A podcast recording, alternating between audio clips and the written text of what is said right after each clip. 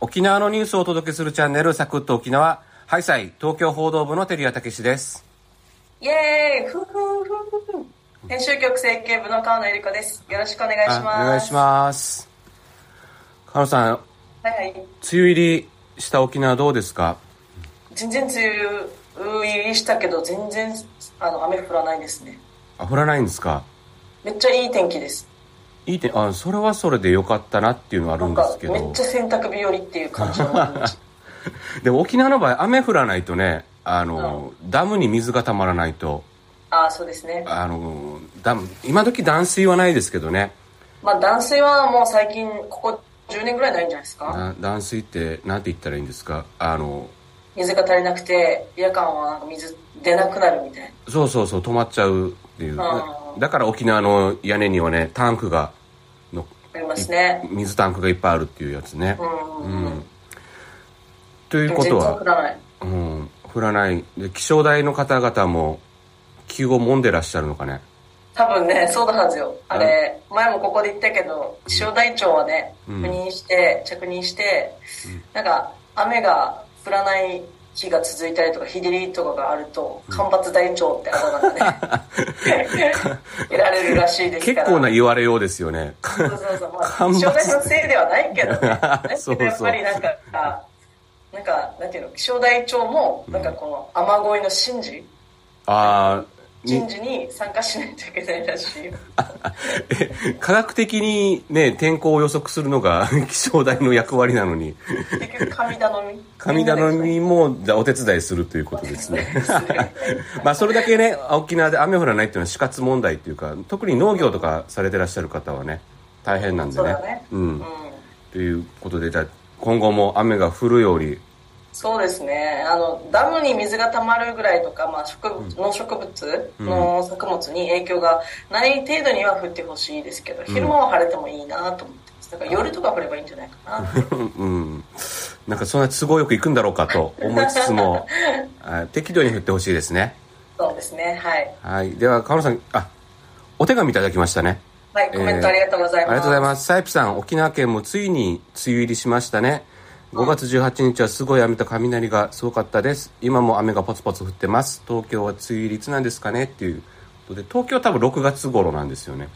うんあの1ヶ月ぐらい遅いですか？そうそうそう、教科書、なんか、習うじゃない、学校で。大体梅雨って6月じゃない。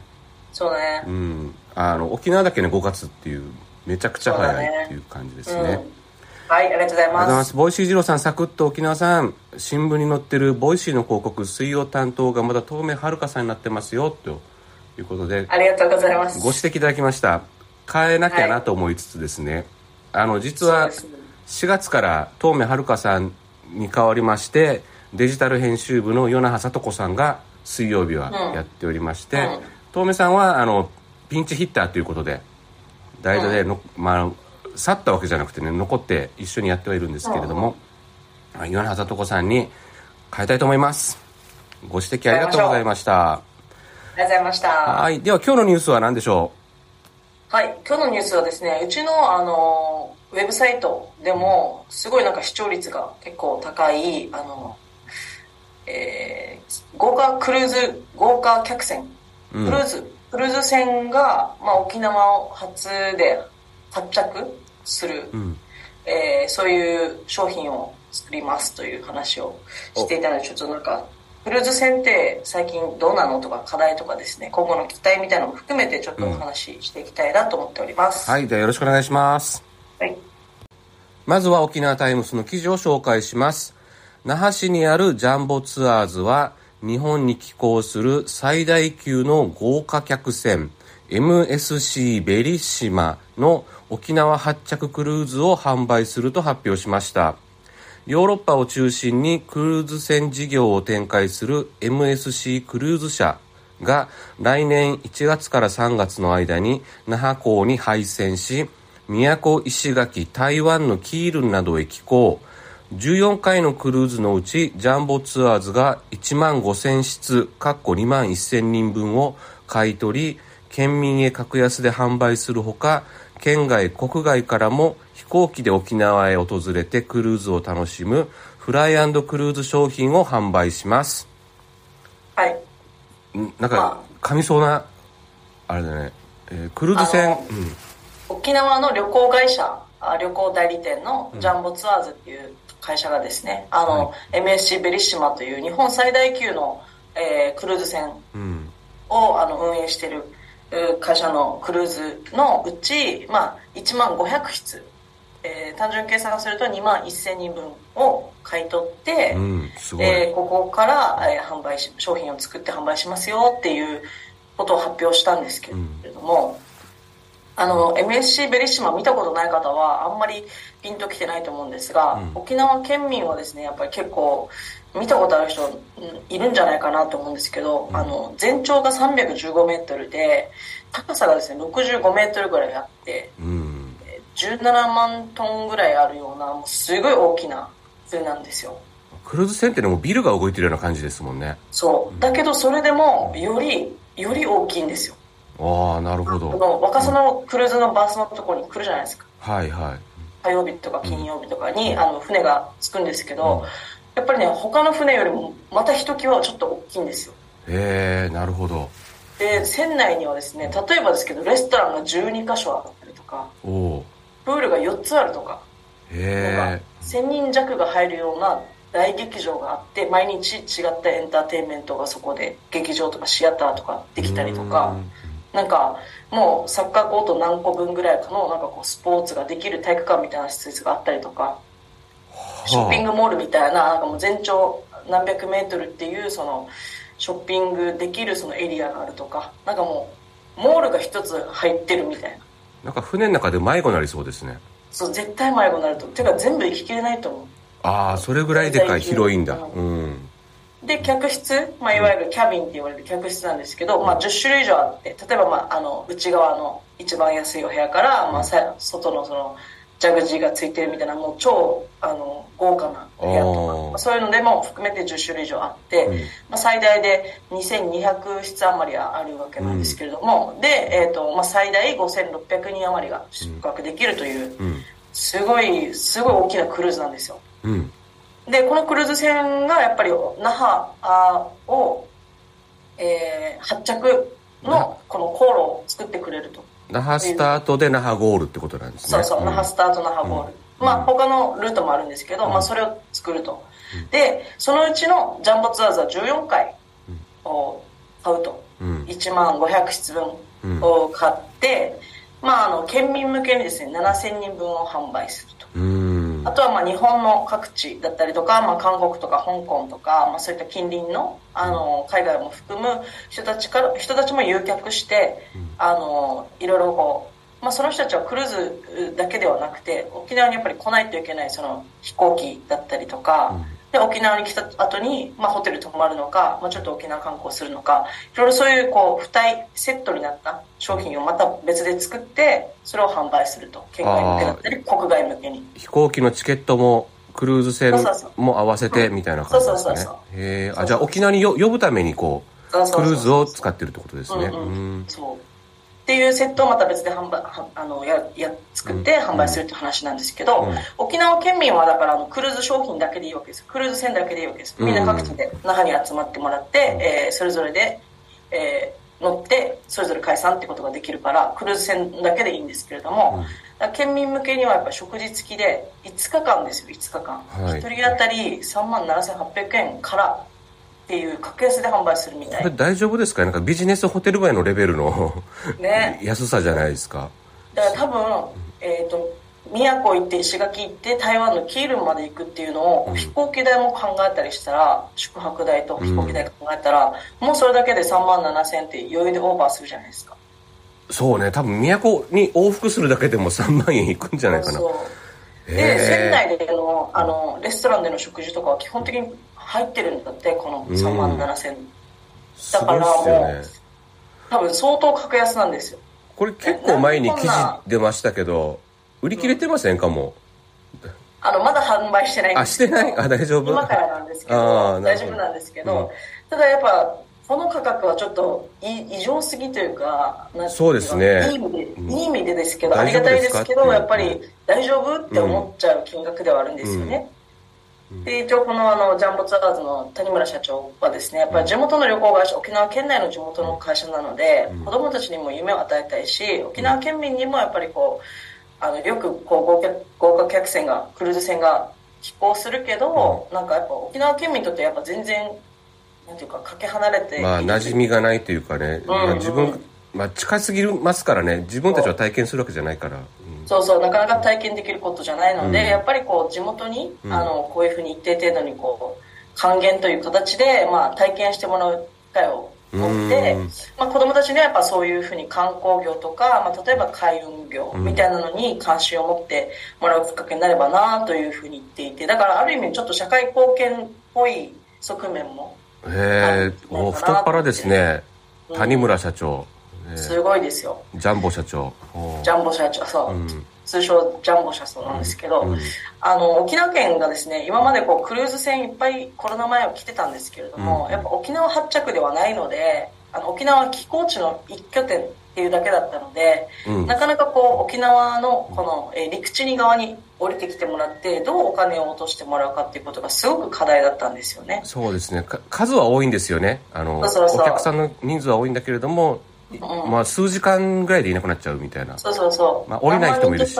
ね、来るんですけど、やっぱりそ、そこからの二次交通の問題だったりとか、あとはなんかこう、やっぱり船でその港に一泊停泊するって相当なんか高いんですって、周期代みたいなお金が。ああなるほど。岸壁の使用を取られるか料みたいなのがあるんですね、うん、そうそうそう。だから、あんまりそのクルーズ船会社も、あの、なかなかこう、長時間泊まりにくいっていうか話もあったんですけど、まあでもやっぱりこう、いかにお金を落としてもらうかとか、いかにこう沖縄の魅力を知ってもらうかってことが、今回のこのジャンボツアーズの、また別の目的でもあるので、クルーズを通して、あの、まずクルーズに乗るためにここに飛行機で来てもらう。県外、海外からは来てもらう。そうすると、まあ、前前入りしたりとかですね、クルーズが終わって帰ってきてからも後泊をしたりとか、まあ、そういったことも期待できるので、まあ、必然とその消費が上がったりとか滞在時間が長くなったりとかするっていうことが期待できたりするので、またあの次回またあの行った宮古石垣が良かったなじゃあ今度は直接宮古石垣に行ってみようってうん。思う人たちもいるかもしれないので、うん。まあ、そういう景気を動機づけをしたいという話をしていました。